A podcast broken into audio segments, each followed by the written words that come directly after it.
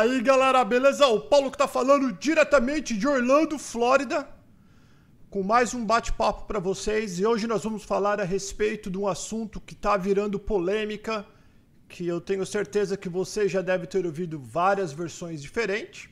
E como é um assunto legal, é um assunto sobre imigração aqui para os Estados Unidos, sobre visto de trabalho, nada melhor do que ter um profissional na área. Estou aqui com o Dr. Walter Santos. Fala, doutor, tudo bem? Bem-vindo. Obrigado, Paulo. Tudo bem, tudo ótimo. Uh, estamos aqui de quarentena, né? Na verdade, com pouquíssimo deslocamento. Hoje eu estou no escritório, mas uh, o contato físico tem sido mínimo. Fim de semana completamente dentro de casa e vamos lá, enfrentando a nova realidade aí que está maltratando muita gente, né? Sim.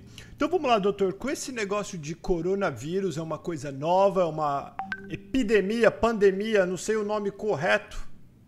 Ah, o cabelo tá falando que tá dando um equinho, deixa eu até arrumar, que ele tá fazendo os testes. Obrigado, cabelito.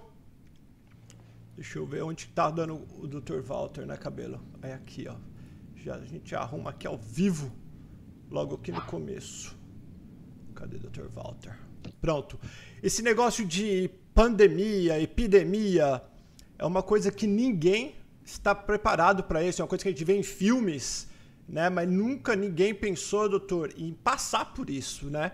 E aqui nos Estados Unidos a gente tem muito turistas, nós temos muitos imigrantes que vivem a trabalho, que é estudantes. Então, o que que os Estados Unidos, vamos falar do, da parte legal. Quais foram as mudanças, se é que teve alguma mudança em relação à imigração para nós, é, imigrantes, aqui neste país?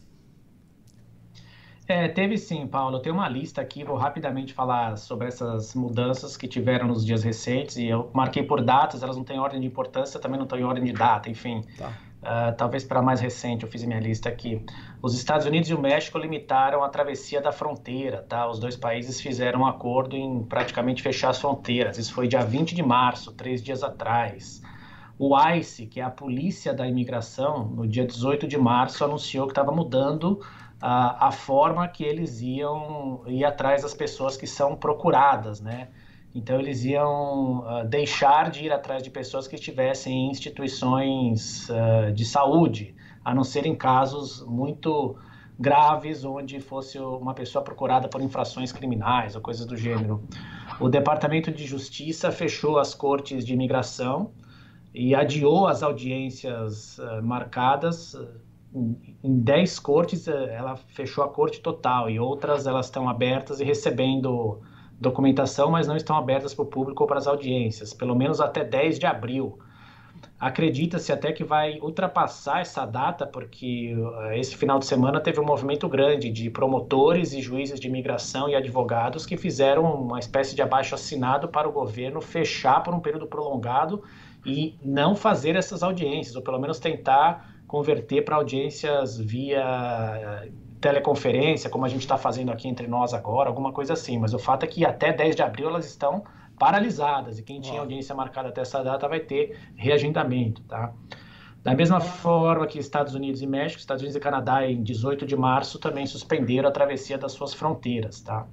A admissão de refugiados na fronteira e, e, pedidos de asilo foram paralisadas. O governo americano não vai mais aceitar e essa interrupção vai até 6 de abril, pelo que foi informado a nós. Uhum. Ah, os voos de deportação para Itália, China e Coreia do Sul foram é, suspensos pelo ICE. Né? O ICE não está fazendo esses voos. Voos para o Brasil, me parece que, curiosamente, continuam saindo, tá? Tá. Os serviços individuais, é, pessoa a pessoa, da, do, do prédio da imigração também foram suspensos até 1 de abril. Então, todas as entrevistas, cerimônias de naturalização, colheita de impressão digital, foi tudo suspenso até 1 de abril.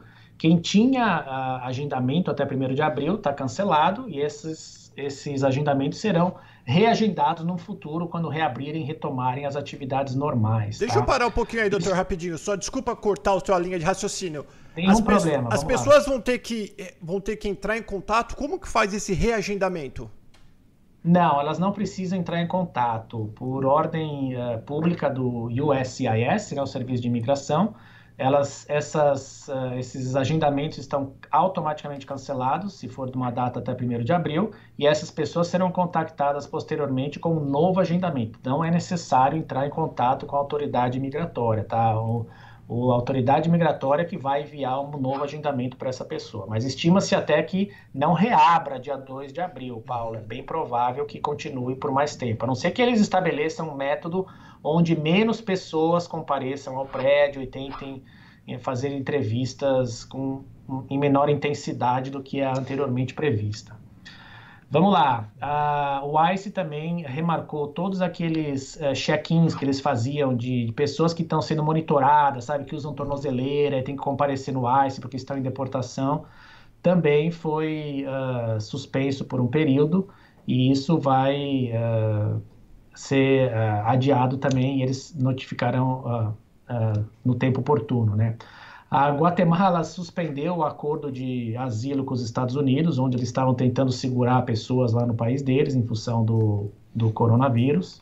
Não se sabe ainda o impacto específico aqui, porque o país também aqui fechou as fronteiras, então não adianta os guatemaltecos virem para cá que não vão conseguir entrar. As viagens foram restringidas, né, restritas para é, Reino Unido e Irlanda também estão fechados os voos para, para o Reino Unido e Irlanda. Foi o último país que, é, que fez isso lá da Europa. Março 16 foi essa determinação. As visitas para presos na, uh, imigratórios também foram temporariamente uh, suspensas pelo ICE no dia 13 de março e eles ainda vão estabelecer protocolos e determinar como que essas visitas sociais serão feitas no futuro para familiares e amigos visitarem pessoas que estão detidas, né? Há outras restrições também similar à da, do Reino Unido, a Europa toda está com 26 países, né? E os outros do Schengen, uh, da zona Schengen Area, né? Que estão não podem ser visitados por americanos e vice-versa, os de lá não podem vir para cá. E as crianças que cruzam fronteiras sem adulto, elas não são mais colocadas uh, aos cuidados dos estados de Washington e Califórnia, como estava sendo feito antes.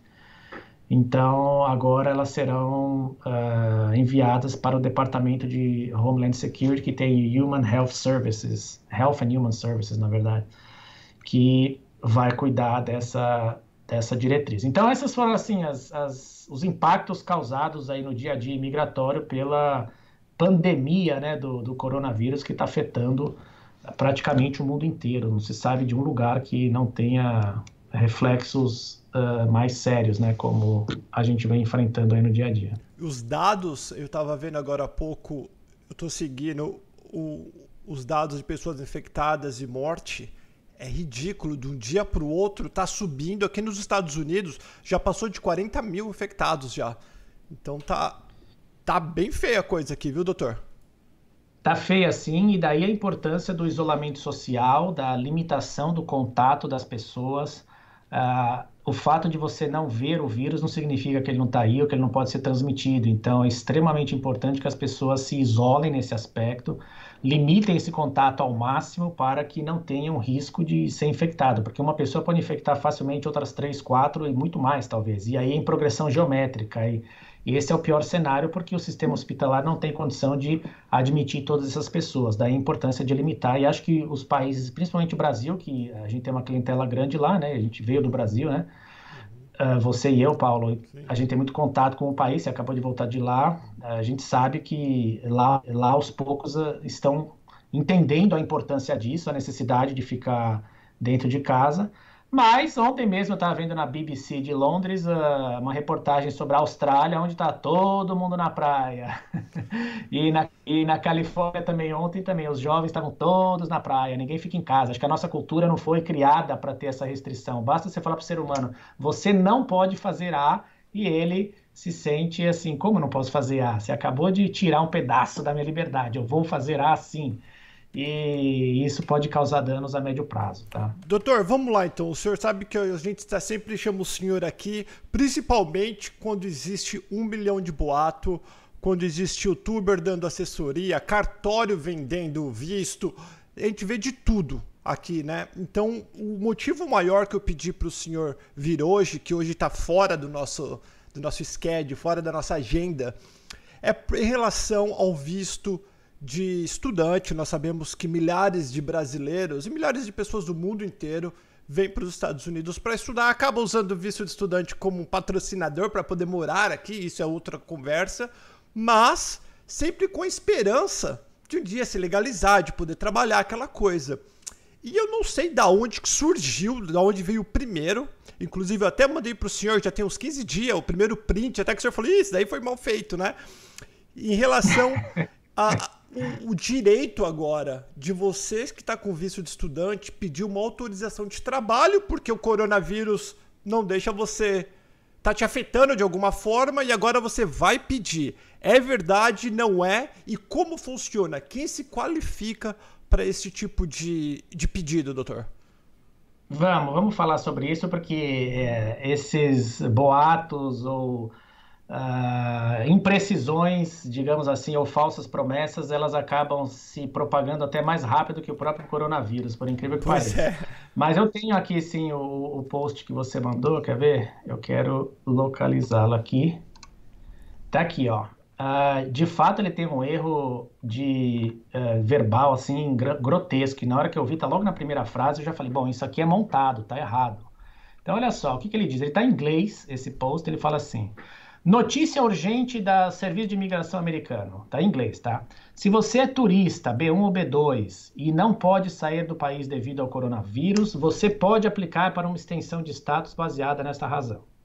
Se você é estudante F1 e teve um severo impacto financeiro devido ao coronavírus, você também pode aplicar para uma autorização de trabalho para trabalhar fora do campus da, da escola. Se você não tem dinheiro para fazer as suas aplicações, você pode aplicar para um perdão da taxa de aplicação. E aí tem um link da, do site migratório que fala das situações especiais, né, digamos assim. Aí esse post que circulou, acho que em WhatsApp, ele não sei a origem dele, tá? Eu recebi de várias pessoas. Depois me enviaram um post de um escritório de uh, direito aqui de Orlando, eu acho que é, deixa eu ver, 407 é de Orlando. E não conheço a pessoa, só de nome, na verdade, de nome eu conheço, mas não conheço o escritório ou a pessoa acredito que seja uma pessoa correta, enfim, ser advogado licenciado, o objetivo é cumprir a lei e fazer a coisa certa, tá? Aqui diz o seguinte: urgente, devido à crise do coronavírus, pessoas que possuem visto de estudante podem agora solicitar autorização de trabalho e receber Social Security. Hum. Consulta grátis de 15 minutos para esses casos. Entre em contato, aqui está o telefone, não vou divulgar porque não quero colocar ninguém em má situação, porque talvez seja, tenha sido um post apressado que não fala, na verdade, a extensão do que diz a lei. Então, tudo bem, e é por isso que a gente está aqui, porque eu acho que o momento é de orientação, é de trabalhar junto e querer o melhor das pessoas. Veja, Paulo, você sabe, eu sou advogado imigratório, a minha função, eu vivo de fazer petições, aplicações que beneficiem meus clientes, que beneficiem estrangeiros. Então, sob o aspecto negocial, é óbvio que todo advogado imigratório tem interesse em levar adiante petições e aplicações que possam beneficiar os seus clientes. Mas a gente tem que ter cuidado e, e ética e discrição para saber quando é uma situação que de fato aproveita a todo mundo ou quando é uma situação que não deve ser levada adiante porque não tem mérito. Então vamos primeiro explicar o que, que é a situação especial prevista na lei americana, tá? Então, diz ali lá, situações especiais. Se você estiver aqui passeando ou se você estiver estudando no, nos Estados Unidos e você sofrer um severo impacto financeiro negativo, que seja fora do controle do estudante e não seja previsto pelo estudante, aí esse estudante pode aplicar para, uma autorização de trabalho válida por um ano e tem alguns requisitos que eu vou mencionar rapidamente e depois vou explicar o porquê eu acho que pode ou não pode aplicar para esse tipo de benefício, tá? Porque uh, quando eu vi esses dois posts que eu mencionei anteriormente, Paulo, um que você me enviou e o outro que me enviaram, que era do Instagram, que parece que foi apagado depois, mas eu tenho ele aqui na íntegra uh, criou-se um, uma situação onde as pessoas começaram a nos procurar dizendo quando que eu já posso aplicar, quando que eu completo um ano para aplicar, quando que vai acontecer isso, eu tenho direito, eu sou o máximo, eu tenho visto estudante, eu quero minha autorização de trabalho, eu quero minha, meu social security. Calma, gente, não é bem assim. E vamos ver por que, que não é bem assim. Bom, os requisitos para fazer essa aplicação. você tem que ter evidência que está estudando aqui no país por mais de um ano, tá? O que faz prova disso é o teu I-94, mostrando que você é estudante, e teu I-20, mostrando também que você está num programa há mais de um ano. Uh, você tem que estar tá em bom status como estudante no, perante a sua escola, e a escola vai atestar isso por carta. Você tem que estar tá cursando um período de pelo menos 18 horas semanais, o teu I-20 provavelmente faz prova disso, e a escola também pode atestar por carta. A escola tem que atestar para a imigração que se você, estudante, aceitar o emprego, isso não vai interferir com o seu estudo integral de 18 horas semanais. E que esse emprego, a escola também vai atestar, ele é necessário para aliviar esse impacto, esse severo impacto financeiro negativo, que tem que ser fora do controle do estudante, não previsto pelo estudante, tá? E por fim, a escola também tem que atestar que a escola não pode oferecer trabalho uh, uh, temporário para o estudante, né, de até 20 horas, porque esse trabalho não seria suficiente para as necessidades uh, advindas do severo impacto financeiro, né, que é fora do controle do estudante não previsto. Eu estou insistindo muito na linguagem fora do controle do estudante não previsto. Carta da escola também. Bom, que a situação do coronavírus não é, uh, que ela é fora do controle do estudante, óbvio que ela é fora. Ela é fora do controle, pelo jeito que está hoje, de todo mundo. Ela é fora do controle do presidente dos Estados Unidos. Ela é fora do controle de, de, de todas as nações do mundo. Está todo mundo correndo atrás e tentando se adequar para ver se estanca essa propagação desse vírus que está causando danos absurdos aí de saúde e financeiros né, no mundo inteiro. Então, óbvio que ela é fora do controle do estudante. Agora, justamente por isso, Paulo, por ela ser uma situação universal, ela não é mais uma situação especial. A situação especial, ela seria se você tivesse um surto que afetasse uma determinada região geográfica e o seu sponsor ou o seu dinheiro está vindo dessa determinada região geográfica e por conta disso você foi afetado. Lembra quando a gente falava de visto EB2 que se todo mundo é excepcional, então ninguém é excepcional, todo mundo é normal? Aqui é o mesmo critério. O coronavírus não é mais uma situação especial, ele é absolutamente fora do controle do estudante, mas ele não é mais uma situação especial. Ele passou a ser a situação padrão. Ele está fechando negócios, ele está determinando isolamento social, perda econômica para todo mundo. Esse é o novo padrão. Uh, o presidente aqui declarou estado de emergência nacional para todos. Então, isso não significa que agora todo mundo pode aplicar para visto para autorização de trabalho por ser estudante há mais de um ano, porque isso é a nova realidade econômica. O país fechou as fronteiras, como a gente mencionou, os pedidos de asilo foram suspensos é, indefinidamente. Os pedidos de desemprego, Paulo, são recorde. Na semana passada, 2 milhões e 250 mil pedidos, só na semana passada. Uau. Os negócios estão fechados é, nunca uh, tantos americanos e residentes permanentes perderam tanto a, o seu poder econômico e, a, e, e, os seus empregos. Então não tem lógica razoável em os Estados Unidos considerar autorização de trabalho para estrangeiros quando a população americana toda está afetada pela mesma situação que tá, estaria servindo de suporte legal para o estrangeiro que quer autorização de trabalho. Ou seja, não é uma situação especial é o, é o novo padrão, essa é a nova realidade. Então, olha só, como a situação já é padrão, já se sabe da existência do vírus e, e dos efeitos que ele está causando, já é previsto o severo impacto financeiro, já nem, nem dá para dizer daquele requisito de que ele não é previsto pelo estudante. Não era, mas agora já é. Ele continua sendo fora do controle do estudante, porque o estudante não tem como controlar o vírus. Mas o impacto financeiro já é previsto, então já se sabe que todos vão sofrer com esse pedido, uh, todos vão sofrer com esse visto e, portanto, isso inviabiliza o pedido. Olha só, eu fui consultado por proprietários de escola, dizendo: Doutor Walter, ah, aluno A, B, C, enfim, está pedindo para eu fazer uma carta, mas eu entendo que não deve fazer a carta. Qual que é o meu risco? O que, que eu tenho que fazer? O que, que eu não tenho que fazer? E olha, minha resposta é muito simples.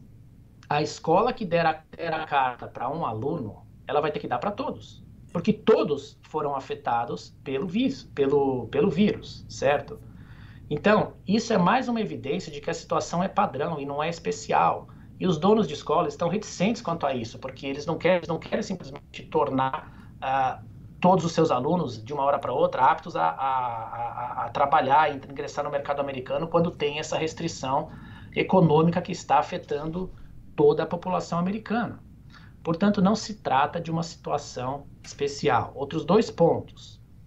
O, a questão do public charge, do ônus público. Como vocês sabem, o estudante ele é obrigado a provar de antemão que ele tem como pagar os seus próprios estudos pelo prazo de um ano. Quer dizer, você vem estudar, você tem que apresentar carta, extrato bancário, mostrando que você tem como pagar o teu, uh, o teu estudo.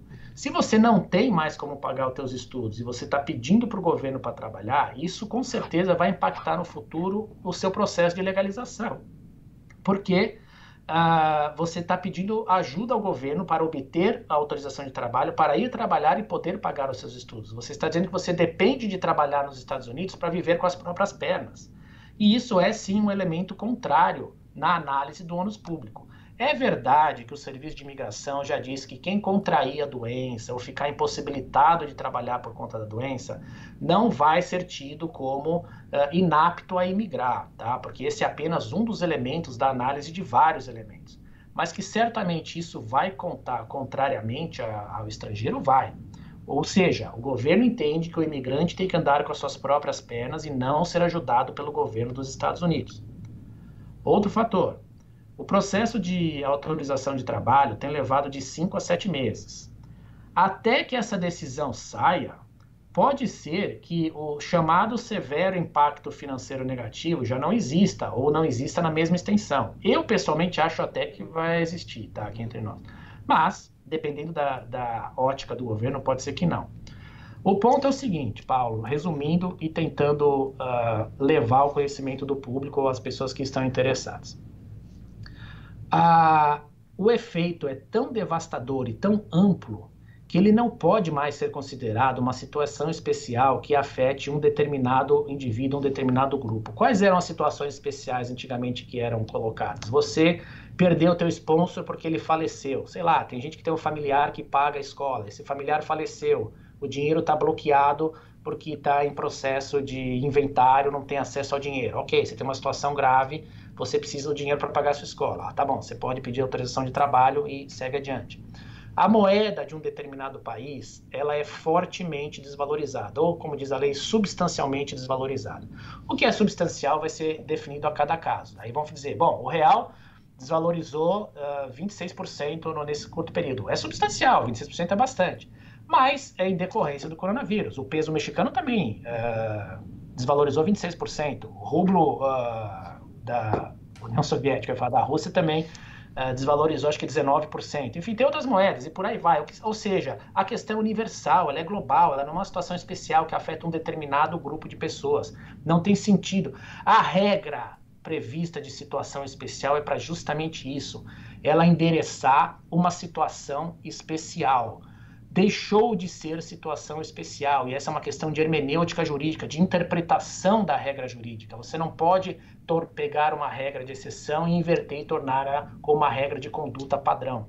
Então, na minha opinião, não é possível, Paulo. Não é uma questão nem de impacto financeiro, porque todos estão sofrendo impacto financeiro. Mesmo quem trouxe todo o dinheiro para cá para pagar a escola por um ano, já vai ter uh, problemas em se manter, o aumento de coisas, de, de custo, ou impossibilidade de retornar ao seu próprio país de origem, e por aí vai. Outra coisa, teve um vídeo feito também, uh, eu acho que é do Facebook, a gente tem cópia do vídeo, do vídeo. O vídeo foi feito dentro de um escritório de advocacia, junto com um representante de uma escola. Na, na, minha opinião, isso tem problemas seríssimos, porque na verdade é um anúncio. Eles estão vendendo um produto, um produto duvidoso que beneficia ambos. Óbvio, beneficia tanto o advogado que está vendendo, entre aspas, e a escola. Por quê? Bom, para o advogado tem implicações éticas e legais, porque é um anúncio disfarçado, podem até ser reportados para o Florida Bar. Você vê que está todo mundo sorrindo e, e, embora tenha as restrições legais de que tem que examinar se qualifica, tá está sendo colocado para o público como venham, marquem suas consultas, que agora dá. E para a escola, porque a escola sabe que outras instituições de ensino não vão embarcar nessa de dar carta para todos os seus alunos. E que essa escola que vai dar carta, ela vai ter um fluxo de novos alunos que, trans transfeririam de outras escolas que estão se recusando a dar a carta. Óbvio, se você estuda na escola A, Paulo, e você vai para o teu DSO, né, que é o teu diretor uh, Designated School Official, né, e fala, diretor, eu quero uma carta da escola dizendo que eu posso trabalhar, que eu, trabalhar, que eu preciso trabalhar porque o coronavírus me afetou. E a escola fala, não, o coronavírus afetou todo mundo, eu não vou dar uma carta para você, senão tem que dar para todo mundo. A tua situação não é diferente da dos outros alunos, você não se destaca, você não tem uma situação especial, estão todos no mesmo barco.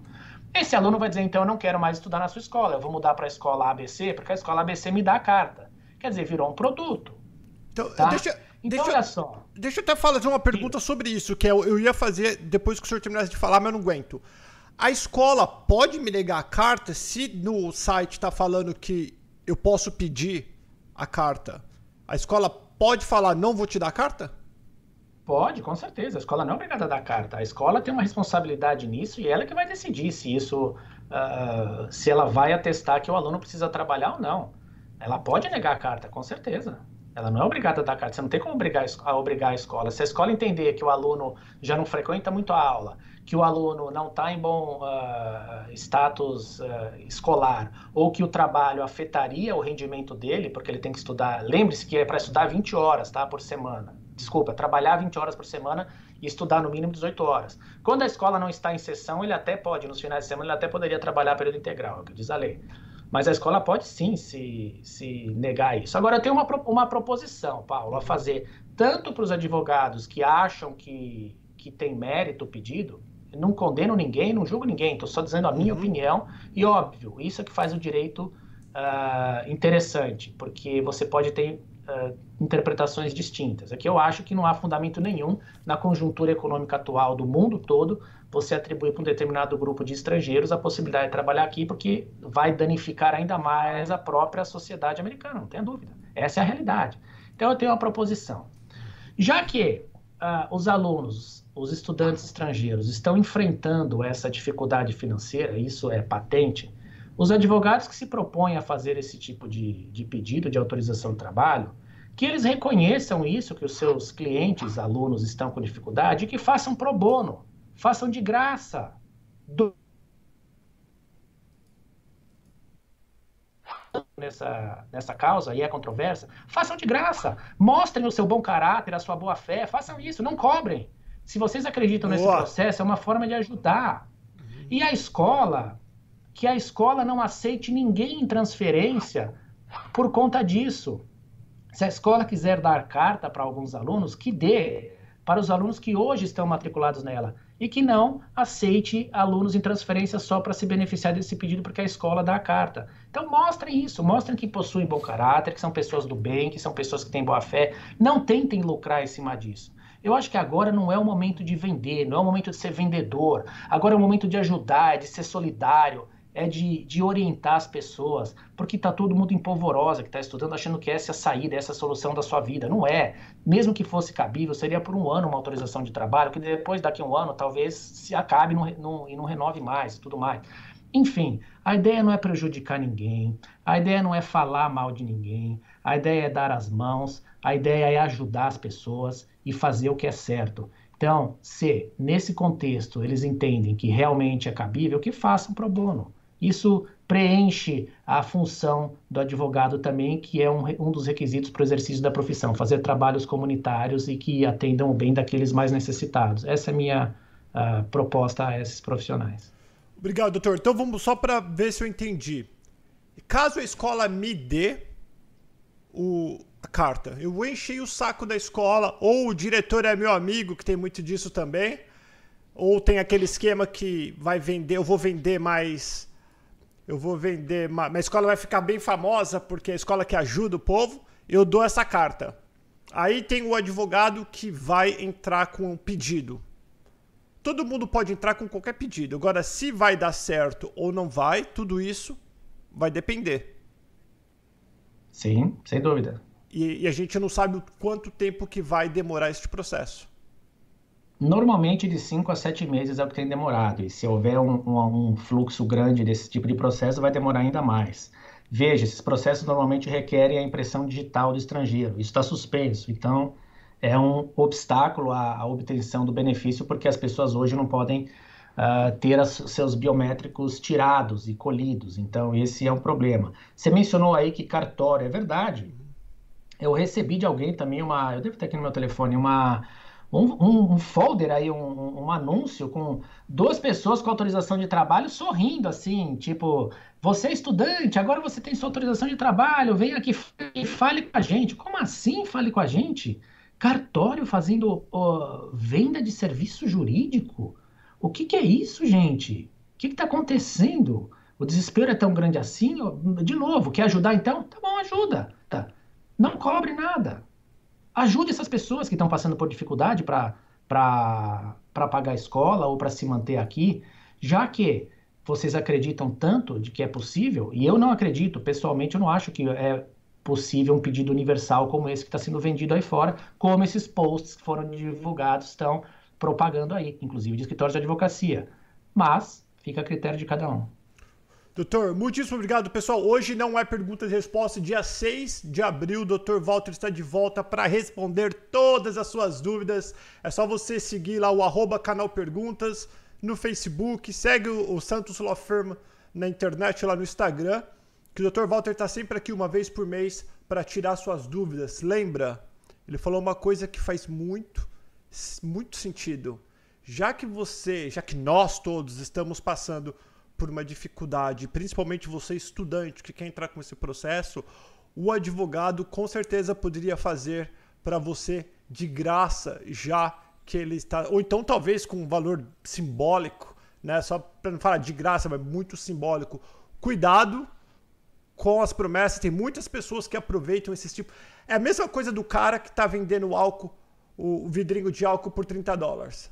É a mesma coisa. As pessoas aproveitam de um de um momento onde muitas pessoas ficam vulneráveis para vender a esperança né, que muitas pessoas sonham um dia. Claro que todo mundo quer um visto de trabalho, todo mundo quer se legalizar, óbvio. E os advogados querem que aconteça isso com você, mas cuidado. Fale com vários advogados diferentes, conversa com a tua escola e tenha certeza que você não vai cair em um conto. Doutor, muitíssimo obrigado. E aí, é um prazer, se... Paulo. Vamos a ver gente se... não está aqui para causar, para causar transtorno a ninguém e nem para criar uh, discórdia de maneira nenhuma. A gente está aqui para trazer mais informação, levar esclarecimento para o público. Óbvio que cada um é que é dono do seu próprio juízo e que faça uh, o que entender melhor, mas a nossa posição já está manifestada por escrito desde o início, não, não é cabível, não. E sem falar que se pudesse, o senhor era o primeiro que quer, que quer ajudar, que quer fazer, se fosse uma coisa válida. Não tenha dúvida, não tenha dúvida. O que me chamou a atenção é que isso já existe há muito tempo. Eu até coloquei um artigo meu de março de 2011. Essa previsão já existe há, há muito tempo mas está sendo colocada fora de contexto, como se tivessem descoberto agora que é possível autorizações de trabalho para todos os estudantes que tem aqui. Sabe quantos estudantes tem? Tem milhões, tem, tem acho que 2 milhões, se não me engano, de estudantes uh, estrangeiros aqui legalmente no país. O país não vai colocar na, na força de trabalho legalizando por um ano 2 uh, milhões de estudantes, porque isso fere até o interesse nacional, não tem sentido. Então, não, não, não fecha, para mim a conta não fecha, sinceramente. E falando rapidinho, aproveitar que o senhor está aqui, né, falando de public charge de novo, que é quando nós aproveitamos algum tipo de benefício do governo. Neste momento, que é um momento que todos nós precisamos, todos nós não estamos, estamos sem trabalhar, sem receber, e a gente não sabe até quando que vai acontecer isso. O, o imigrante, no caso, vamos falar do estudante, que a gente está conversando com eles hoje quando vai buscar alguma assistência, que hoje eu estou vendo que tem bastante, inclusive escolas estão dando é, alimento para as crianças de 18 anos para baixo. Você pode, em Orange County, você pode até a escola, que eles estão dando café da manhã, almoço e café da tarde. Eu não sei se é um prato pronto, não sei se é uma caixa. Eu sei que você passa de carro ou a pé e eles entregam para você. Desde que você não precise assinar qualquer coisa, acredito que não tenha problema de usufruir deste, deste benefício. É, eu acho que o benefício, se é dessa forma que você está descrevendo, é informal até mesmo, né? Não, ele está entregando para as pessoas que passam, então não vejo. É como se fosse uma doação, digamos Isso. assim. O, o que não pode é a gente aplicar e pedir, fazer um formulário falando que você precisa, correto? Exato, você fazer um formulário formal dizendo não tenho mais como pagar minhas contas. E, infelizmente, Paulo, a realidade é cruel. Uhum porque, sob a ótica governamental, na verdade, o que o governo está dizendo para as pessoas, né, sem dizer expressamente, mas eu vou expressar para vocês o que o governo está dizendo. Está dizendo quem não tem condição de pagar os estudos ou se manter no país, que volte para o seu próprio país. É isso que o governo está dizendo. E qualquer ato contrário a isso mostra que a pessoa está utilizando indevidamente qualquer benefício assim, à disposição do governo. O governo não quer ajudar quem está aqui como estudante, esse é o ponto. E não sou eu que estou falando isso, é, é, é, o governo que está dizendo isso. As leis foram construídas dessa forma. Você, estudante, tem que provar que pode pagar a escola por um ano, você tem que se manter, você não pode pedir ajuda, esse é o ponto. Então, lá na frente, numa futura legalização, se algo vier à tona desse tipo de conduta de estudante, pode, pode sim prejudicar, não tenha dúvida. Doutor, muitíssimo obrigado mais uma vez, a gente vai se falando. Galera, lembre, a consciência é tua, faz o que você achar que é melhor para você. Só que depois não adianta falar: "Ah, mas não sabia, eu fiz porque fulano fez". Que a lei, ela é uma e serve para todos. Fique com Deus. Segue lá Santos Law Firm